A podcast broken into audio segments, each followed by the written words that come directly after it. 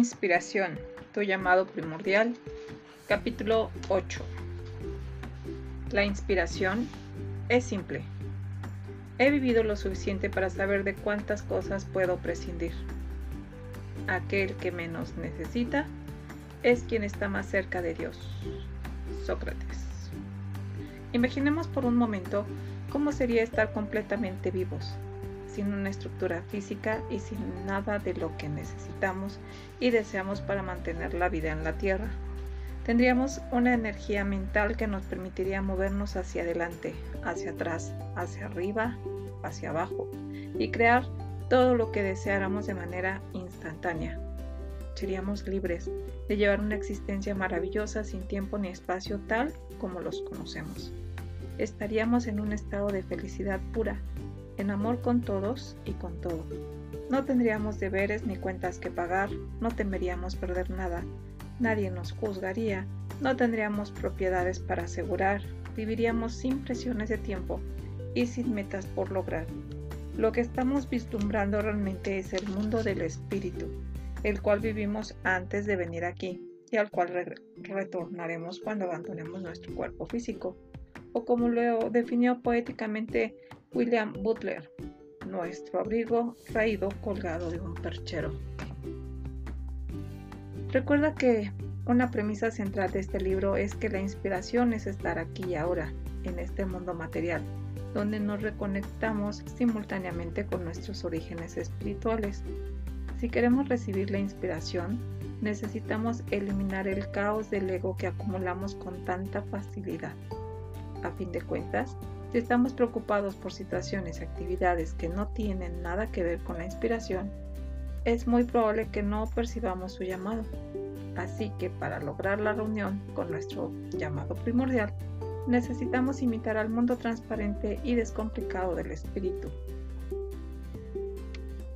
Tres claves para llevar una vida simple.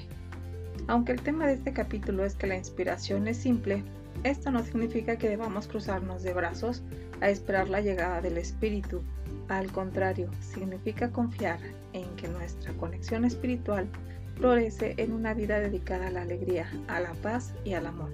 Si nuestras actividades diarias son tan abrumadoras que no hacemos de estas tres cosas nuestra prioridad, estaremos despreciando el valor que lleva una vida simple. Ahora miraremos cada una de estas claves principales en mayor detalle. La alegría. Los horarios frenéticos y atestados de actividades sin propósito son obstáculos para una experiencia de inspiración. Por ejemplo, cuando aceptamos compromisos o tareas obligatorias, escribir sobre temas que no nos inspiran o invitaciones a reuniones a las que no queremos ir, sentimos que la alegría abandona nuestro cuerpo y espíritu. Nuestra vida debe estar, abierta a la orientación del espíritu para podernos sentir inspirados cuando nuestro calendario de actividades se vuelve frenético y lleno de turbulencia innecesaria porque no hemos logrado simplificarlo, no podemos escuchar esas llamadas de larga distancia que nos hace nuestra fuente. Sucumbiremos al estrés, a la angustia e incluso a la depresión. Así que debemos reaccionar si queremos sentir alegría. Sin importar cuál sea el estado actual de nuestra vida, tenemos un contrato espiritual para hacer de la alegría nuestra compañera constante, por lo que debemos hacer elecciones constantes y negarnos a todo lo que nos aleje de una vida inspirada. Podemos hacerlo con delicadeza, pero demostrándoles a los demás que es así como hemos elegido vivir. Podemos comenzar por rechazar comportamientos que no coincidan con nuestro conocimiento interior acerca de por qué estamos aquí. Incluso en el trabajo podemos encontrar estrategias para conservar la inspiración. Por ejemplo, durante los años que fui profesor universitario, recuerdo que muchas veces me pedían que participara en actividades que no tenían ninguna relación con mi inspiración, de tal modo que recurría a una solución simple.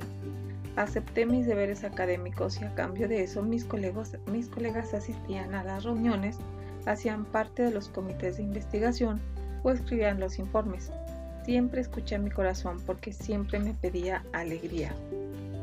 Recuerda que solo es difícil o imposible alcanzar la alegría cuando nos aferramos a un pensamiento que destila vibraciones de resistencia. Si sabemos que no tenemos por qué vivir una vida llena de actividades que no son placenteras, entonces podremos elegir el camino de nuestra inspiración. Optar por la alegría implica sacar tiempo para jugar en vez de volvernos adictos al trabajo. Merecemos sentir alegría. Ese es nuestro llamado primordial. Si sacamos tiempo libre para leer, meditar, hacer ejercicio y estar en contacto con la naturaleza, invitaremos a la orientación que espera pacientemente para ofrecernos mensajes inspiradores. Tampoco existe ninguna ley que nos exija tener siempre la disposición para llamar a todos nuestros familiares. No debemos sentir otra cosa diferente a la alegría cuando sabemos que lo correcto es cumplir con nuestro llamado, así interfiera con el de un familiar nuestro. De hecho, los niños se benefician al saber que la esencia de la crianza es enseñarles a no depender de sus padres. Es importante crear hijos que tengan la independencia para encontrar su propia inspiración y para buscar su propia alegría. Queremos que hagan aquello para lo cual fueron llamados ellos y no para lo cual fuimos llamados nosotros. Sentimos una gran alegría cuando asistimos a sus partidos de fútbol y recitales o cuando estamos con ellos y con sus amigos y realmente disfrutamos de sus actividades cuando están inspirados pero debemos ayudarles a vivir su alegría y que puedan hacerlo con o sin nuestra presencia. Lo importante es que podemos simplificar la vida si suprimimos las actividades que nos mantienen alejados de nuestro propósito. Debemos abandonar esas actividades, escuchar al espíritu y ser conscientes de la alegría y de lo fácil que es tener acceso a ella. El amor. Los pensamientos o actos que no estén sincronizados con el amor nos impedirán alcanzar la inspiración. Debemos recordar que provenimos de una fuente de amor puro, así que una vida simple significa incorporar ese amor como uno de los tres pilares de nuestra existencia material. Este poema de cuatro renglones perteneciente a Rubaiyat de Omar Khayyam, escrito aproximadamente hace mil años, nos dice muchas cosas acerca de concentrarnos siempre en el amor.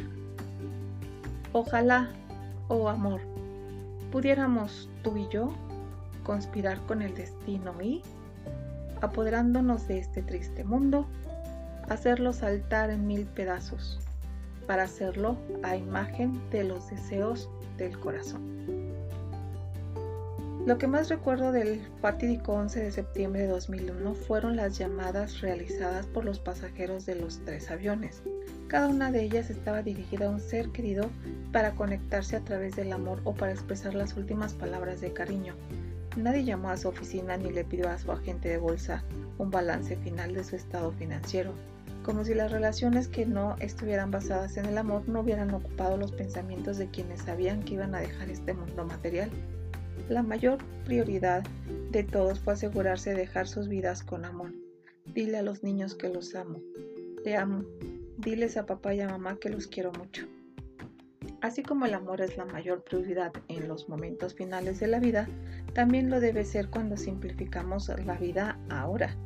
Podemos acercarnos a una vida más transparente si examinamos y purificamos nuestras relaciones con nuestros seres queridos, con nosotros y con Dios, y si buscamos conexiones que nos mantengan en una energía de amor, que es la energía más noble y rápida del universo.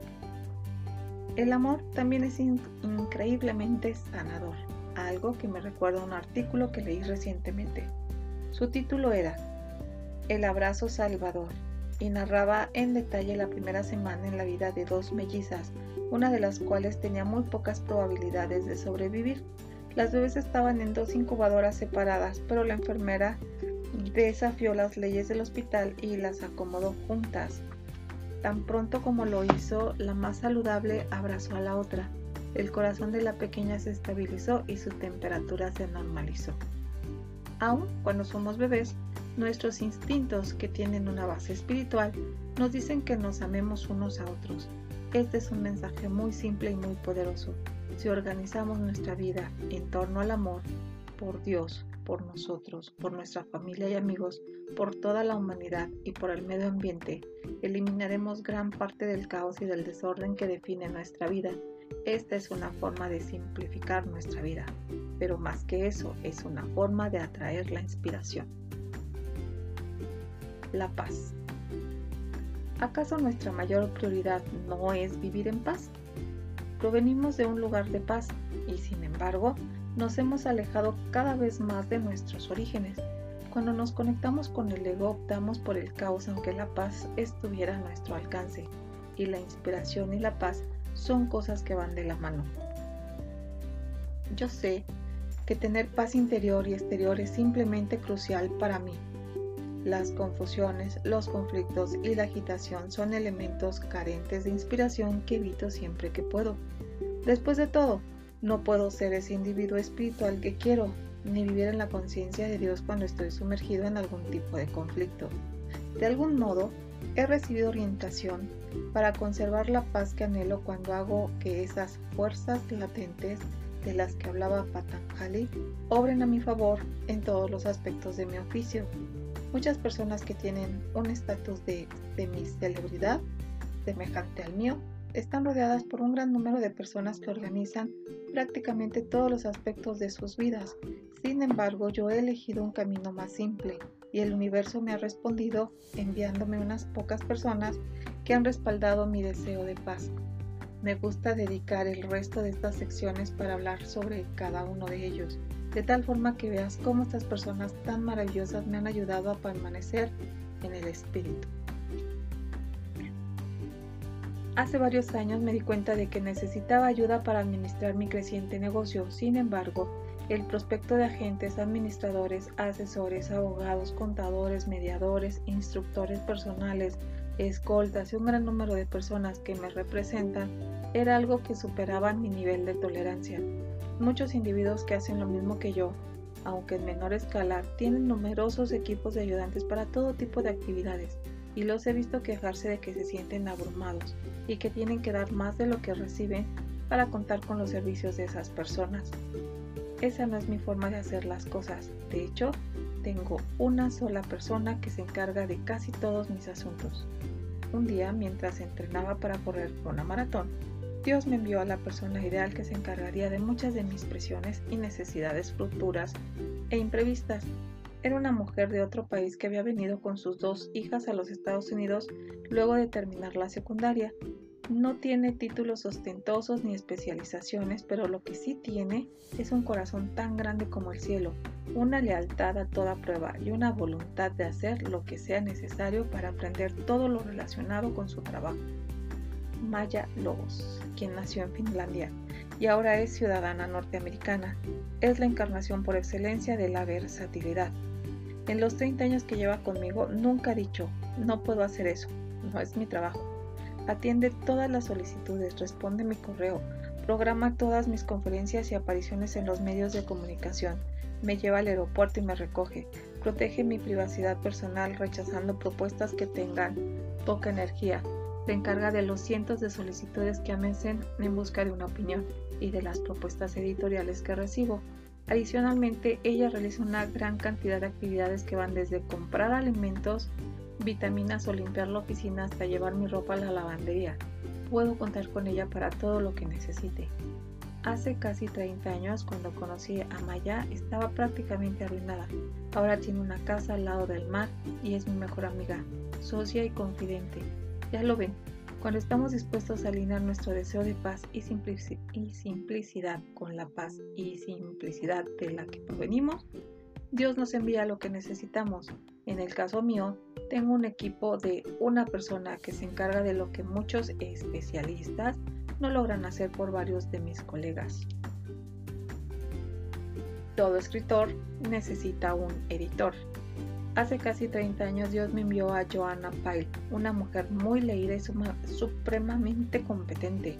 Ha sido la única editora de los 25 libros que he escrito y gracias a ella no he tenido que someterme a juntas editoriales. Joana hace por mí lo que muchos escritores les piden a su equipo de editores, asistentes de editores, editores de división, correctores de estilo, anotaciones y así sucesivamente. Me gusta que las cosas sean simples y Joana sabe cómo hacerlo.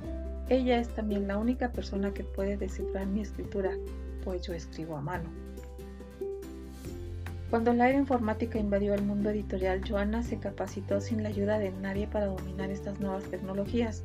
Sin pedirme que escribiera en computador o que hiciera cambios. Ella sabe que me gusta la paz y la simplicidad y se adapta perfectamente a mis cosas. Cuando termino un capítulo se lo envío con la plena certeza de que ella lo editará de modo que sea consistente con mi intento original. Ella lo transcribe, lo digitaliza, lo reorganiza y lo pasa al computador. Todo esto con una sonrisa y un agradecimiento genuino por ser capaz de cumplir su propósito. Joana soy yo y yo soy Joana. Hace algún tiempo pude convencerla para que dejara su trabajo como azafata, el cual era poco gratificante, y que trabajara como editora de tiempo completo. Finalmente pudo sentir paz y alegría de alinear su energía con sus deseos. Ella vive la inspiración y me permite hacer lo mismo. Solo cuento con una persona que se encarga de todos mis asuntos relacionados con la complejidad de los impuestos, especialmente en lo que se refiere a las regalías que percibo en el extranjero. No tengo un equipo de expertos legales que me cobran por hora, ni auditores impuestos que ganan tanto como lo que le debo al gobierno. Ese hombre, llamado Bob Adelson, sabe de mi deseo por la paz y simplifica y organiza todas mis cosas. Trabaja con diligencia y eficiencia, haciendo lo que le gusta y yo valoro su presencia en mi vida. Después de publicar mi libro Tus zonas erróneas en 1976, decidí mudarme a Nueva York, de Nueva York a la Florida. No conocía a nadie allí y estaba un inversionista confiable para que me ayudara con el dinero que obtuve por el éxito de mi primer libro. Como yo había sido un profesor universitario sin experiencia ni dinero para invertir, no sabía prácticamente nada sobre ese mundo. Mientras pensaba cómo iniciar un portafolio de inversiones, llegué a una estación de gasolina, llené el tanque y salí sin darme cuenta de que mi billetera, que contenía 800 dólares en efectivo, se me había caído del auto. Pocas horas después un hombre me llamó para decirme que había encontrado mi billetera con el dinero. Me encontré con John, John Darling, el ángel que me había enviado Dios para encargarse de todas mis inversiones en los 29 años siguientes. Aún sigue siendo uno de mis mejores amigos y confidentes. Cuando necesitaba una persona confiable, el universo me envió a un extraño que me devolvió mis 800 dólares. Y en 30 años nunca he tenido un momento de intranquilidad con respecto a mis inversiones. John ha manejado todos mis asuntos y siempre tiene presente que a mí me gusta que las cosas sean simples, sin riesgos y descomplicadas. Él sabe cuáles serán mis objetivos en términos de inversión y lo que yo quería para mi familia. Dejé una compañía editorial grande y prestigiosa con sede en Nueva York para trabajar con Hay House, principalmente porque todas las cosas se estaban tornando bastante complejas mi antigua casa editorial contaba con personas maravillosas, pero la compañía era muy grande. Tenía muchos tentáculos, promesas que no cumplía y departamentos que no estaban en armonía entre sí ni conmigo. Muchas veces me decían, no es culpa nuestra, la culpa es del departamento de finanzas, del departamento de mercadeo, del departamento de distribución. Era como un monstruo de 20 cabezas. Me decidí, una vez más, por la tranquilidad y la sencillez, y de nuevo Dios me envió otro regalo, esta vez personificado en el presidente de la compañía editorial Hay House, propiedad de Louis Hay. Cuando conocí a Ray Tracy, nos conectamos casi inmediatamente. Este hombre, quien no tiene ningún problema en remangarse su camisa y descargar camiones, aunque es todo un ejecutivo, me prometió una atención personalizada y así lo hizo. Todos los días hablamos de una compañía editorial que no se hiciera tan grande como para que se olvidara de cuidar a sus escritores. Reid me prometió que no lo haría y me dijo, si tienes un deseo, házmelo saber y yo me encargaré. Me encantaba esa descomplicación, pues no quería estar sumergido de nuevo en el laberinto de una empresa grande. Simplificar, simplificar, simplificar. Esta ha sido una experiencia maravillosa tanto para Reid, a quien considero uno de mis amigos más cercanos, como para mí. Quería tener paz como escritor y Luis Hay, a quien he admirado desde hace mucho tiempo, así como su presidente me han permitido crear esa paz. Como puedes ver, decidí permitir que el mundo del espíritu me enviara a estas personas que me han ayudado en vez de haberme obstaculizado las cosas. Sin estos seres excepcionales y sin su valiosa amistad, yo no estaría jugando tenis y caminando por las playas de Hawái, pero ante todo, Ellos me han permitido escribir desde mi corazón con paz y tranquilidad, sabiendo que el universo se ha encargado de todos los detalles gracias a su naturaleza divina. Cuando tú deseas paz, sencillez, honestidad y envías una vibración correspondiente con esos deseos, lo único que puedo decir es, prepárate, ya viene camino. El programa de 12 pasos para la sencillez. Este mm, capítulo terminará de un modo diferente. En vez de dar algunas sugerencias generales para implementar las ideas aquí expresadas, te daré dos herramientas específicas para que simplifiques tu vida. Utilízalas si realmente quieres escuchar el llamado primordial de la inspiración. 1. Ordena tu vida. Sentirás una gran oleada de inspiración cuando te deshagas de cosas que ya no son útiles en tu vida. Regala las cosas que llevas uno o dos años sin utilizar. Regala esos archivadores viejos que ocupan espacio y que casi nunca utilizas. Dona juguetes, herramientas, libros, bicicletas y platos que no utilices a instituciones de caridad. Elimina todo aquello que te despierte el deseo de adquirir objetos que contribuyan a una vida desordenada. Recuerda lo que dijo Sócrates. Está más cerca de Dios quien necesita menos. Así que mientras menos posiciones necesites asegurar, cuidar, desempolvar, organizar y mover, más próximo estarás a escuchar el llamado de la inspiración. 2. Elimina de tu agenda las actividades y obligaciones innecesarias e indeseables. Si no estás preparado para el espíritu, lo más probable es que no sientas el resplandor de la inspiración. Si yo no hubiera estado lo suficientemente libre para correr todos los días, en los años 70 no hubiera encontrado a Maya. Si no me hubiera mudado de la prisa frenética de Nueva York a la Florida, donde anhelaba vivir, no hubiera conocido a John. Si hubiera pasado toda mi vida con una junta exigente, no hubiera conocido a Joanna. Dios estará a tu lado, te enviará la orientación y las personas que necesitas, pero si estás completamente ocupado, te perderás de estos regalos que pueden transformar tu vida. Así que dile no a las exigencias excesivas y no te sientas culpable de inyectar una dosis de tiempo libre a tu rutina diaria. 3.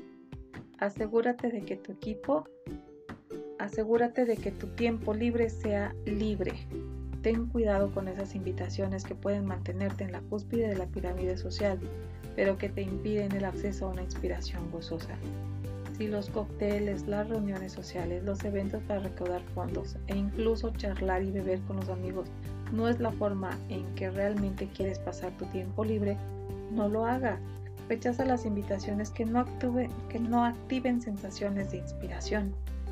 Creo que pasar una tarde leyendo o escribiendo cartas, viendo una película con un ser querido, cenar con mis hijos o hacer ejercicio es más inspirador que asistir a un evento en el que suelen abundar las conversaciones inútiles. He aprendido a rechazar esos eventos sin tener que disculparme y eso me ha permitido tener más momentos de inspiración. 4. Saca tiempo para la meditación y el yoga. Saca por lo menos 20 minutos diarios, siéntate en silencio y establece un contacto consciente con Dios. Escribí un libro sobre este tema, cuyo título es Cayendo al Abismo, así que no me extenderé más. Sin embargo, diré que he recibido miles de mensajes de personas de todo el mundo, incluyendo el de Gail Bale, que compartí con ustedes en el capítulo 5, en los que me expresaron su agradecimiento por haber aprendido a simplificar su vida cuando comenzaron a meditar. Te invito a que busques un centro de yoga cerca de tu casa y comiences a practicar con regularidad. Las recompensas son maravillosas. Te sentirás menos estresado y más saludable e inspirado por todo lo que podrás hacer con y por tu cuerpo en muy poco tiempo. 5. Regresa a la sencillez de la naturaleza.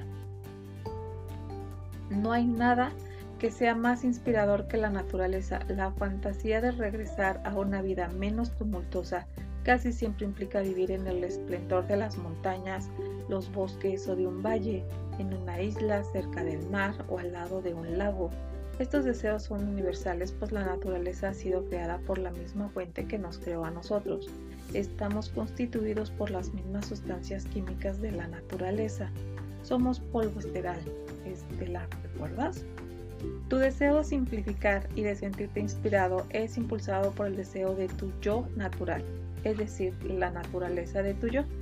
Así que camina o acampa en el bosque, nada en un río, lago o en el mar. Siéntate frente a una fogata, monta a caballo o esquía en la nieve. Esto no significa que tengas que darte unas vacaciones largas ni planearlas con meses de anterioridad. No importa dónde, va, dónde vivas. A pocas horas siempre habrá un parque, campamento o sendero que te permita disfrutar de la sensación de estar conectado con todo el universo. 6. Marca distancia entre tú y tus críticos. Decide alinearte con personas que también quieran encontrar una inspiración simplificada. Dales una bendición silenciosa a quienes andan buscando defectos o son amigos de las confrontaciones y apártate de su energía tan rápido como sea posible. Simplificarás tu vida enormemente si no tienes que justificarte ante nadie. Y si recibes apoyo en vez de críticas, no tienes por qué soportar las críticas. Simplemente agradece con amabilidad y promete pensar en lo que te diga, pues representa un conflicto que no te permitirá sentirte inspirado. No necesitas justificar tus deseos ni tu personalidad, pues esas sensaciones internas son el espíritu que te habla, son pensamientos sagrados, así que no permitas que nadie los destruya. 7. Saca un tiempo para tu salud. Recuerda que el mayor problema de salud en nuestra sociedad parece ser la obesidad. ¿Cómo puedes sentirte inspirado a vivir con sencillez si consumes cantidades excesivas de alimentos y no haces el ejercicio que tu cuerpo te pide? Recuerda que tu cuerpo es el templo sagrado donde vives durante esta vida, así que saca un poco de tiempo cada día y haz ejercicio. Si solo puedes darle una vuelta a la manzana, simplemente hazlo. De igual manera, incorpora tu conciencia a las palabras control de, de porciones. Tu estómago tiene el tamaño de un puño, no de una pala. Respeta tu tiempo, tu templo sagrado y simplifica tu vida haciendo ejercicio y comiendo con moderación. Te prometo que te sentirás inspirado si comienzas a hacerlo ya. 8. Juega, juega, juega. Simplificarás tu vida y te sentirás inspirado si aprendes a jugar en vez de trabajar toda tu vida. Me encanta estar rodeado de niños porque me inspiran con sus risas y su frivolidad. De hecho, muchos adultos me han dicho, Wayne, no has madurado, siempre estás jugando. Esto es algo que me enorgullece profundamente. Juego cuando hablo en el escenario y juego mientras escribo ahora. Hace muchos años tuve la gran oportunidad de aparecer en un programa televisivo de Tonight Show con el presentador Johnny Carson. La persona que se arriesgó por mí y me invitó aunque yo fuera un desconocido en ese tiempo fue un coordinador de talento llamado Howard Papush. Fue mi primera gran oportunidad y luego me presenté otras 36 veces en el programa. Quiero aprovechar para darle las gracias a Howard quien además escribió un maravilloso título llamado Tiempo de receso, sorteando tu vida en medio de las tensiones, el cual te recomiendo. Howard también ofrece seminarios en los que enseña a jugar y divertirse. En su libro comparte esta hermosa frase de, Richard Bach. Tu vida está orientada por un aprendiz interior, por ese ser espiritual y juguetón que es tu verdadero yo. Totalmente de acuerdo estoy. Por favor, entra de nuevo en contacto con tu yo real y juguetón y aprovecha la mejor oportunidad para jugar. Verás que todo será más dulce y más simple. 9. Disminuye el ritmo. Una de las observaciones más iluminadoras de Gandhi nos recuerda que la vida es algo más que aumentar el ritmo. Este es un gran consejo para simplificar tu vida. De hecho, disminuye el ritmo de todas tus actividades durante un momento, aquí y ahora. Lee estas palabras lentamente. Desacelera tu respiración para que seas consciente de cada inhalación y exhalación. Cuando vayas en tu auto, disminuye la velocidad y relájate. Desacelera tu forma de hablar, tus pensamientos y el ritmo frenético de todo lo que haces. Dedica más tiempo a escuchar a los demás Sé consciente de tu inclinación a interrumpir y a dar por terminadas las conversaciones y opta más bien por escuchar. Detente y aprecia las estrellas en una noche despejada o las formas de las nubes en un día gris. Siéntate en un centro comercial y observa cómo todas las personas parecen ir deprisa y sin rumbo alguno. Si disminuyes el ritmo, simplificarás tu vida y te reunirás con el ritmo perfecto con el que funciona la creación. Imagina que tratas de forzar a la naturaleza jalando una planta de tomate que acaba de brotar. Eres tan natural como esa planta, así que permítete estar en paz con la perfección del plan de la naturaleza. 10. Haz todo lo posible para evitar las deudas. Recuerda que estás intentando simplificar tu vida, así que no necesitas comprar objetos que te la complicarán y la trastornarán. Si no puedes adquirirlos, olvídate de ellos hasta que puedas hacerlo. Al contraer deudas solo agregas más capas de ansiedad a tu vida. Esa ansiedad te alejará de la paz, que es el lugar donde te encuentras cuando estás en espíritu. Si tienes que trabajar más para pagar deudas, disfrutarás menos de tu vida actual. En consecuencia, estarás más lejos de la paz y la alegría, que son los símbolos de la inspiración. Te sentirás mucho mejor y disfrutarás tu vida si tienes menos en vez de contraer deudas que no te darán paz y tranquilidad, sino estrés y ansiedad. Y recuerda, el dinero que posees solo es energía, así que niégate a conectarte con un sistema energético que no es real. 11. Olvídate del valor efectivo. Procuro no pensar frecuentemente en el dinero, pues he observado que las personas que lo hacen no piensan en casi nada más. Entonces, haz lo que tu corazón te diga que es lo que te hace feliz, en vez de pensar si será rentable o no. Por ejemplo, si quieres hacer un viaje para observar las ballenas, decide hacerlo. No te niegues a los placeres de la vida por razones monetarias, no determines compras por el hecho de obtener un descuento y no te prives de sentir alegría porque no te hicieron una rebaja. Puedes llevar una vida feliz y satisfactoria y si en ese momento estás pensando que yo tengo el descaro de decirte esto porque tienes una situación financiera precaria, es porque tú mismo has levantado tu propia barrera de resistencia. Deja de ponerle una etiqueta con precio a todo lo que tienes y haces. A fin de cuentas, en el mundo del espíritu no hay etiquetas con precios. No hagas del dinero el centro de todo lo que tengas o hagas. Más bien, descubre el valor inherente a todas las cosas. Así simplificarás tu vida y regresarás al espíritu. Un dólar no determina el valor, aunque vivas en el mundo que intenta convencerte de lo contrario. 12. Acuérdate de tu espíritu. Si la vida te parece muy compleja, rápida, desordenada, frenética o difícil, acuérdate de tu propio espíritu. Estás encaminado a la inspiración, un lugar sencillo y pacífico en donde estás en armonía con la sincronización perfecta de toda la creación. Viaja mentalmente allí y detente con frecuencia para recordar lo que realmente quieres. Un hombre que encarnó el éxito de los más altos niveles intelectuales y sociales no parecería ser la persona más dispuesta a hablar en pro de la simplificación de la vida. Sin embargo, esto es lo que nos dice Albert Einstein. Las posesiones, el éxito social, la publicidad, los lujos. Para mí, todo esto siempre ha sido despreciable. Creo que una vida sencilla y modesta es lo mejor para todos, lo mejor para el cuerpo y para la mente.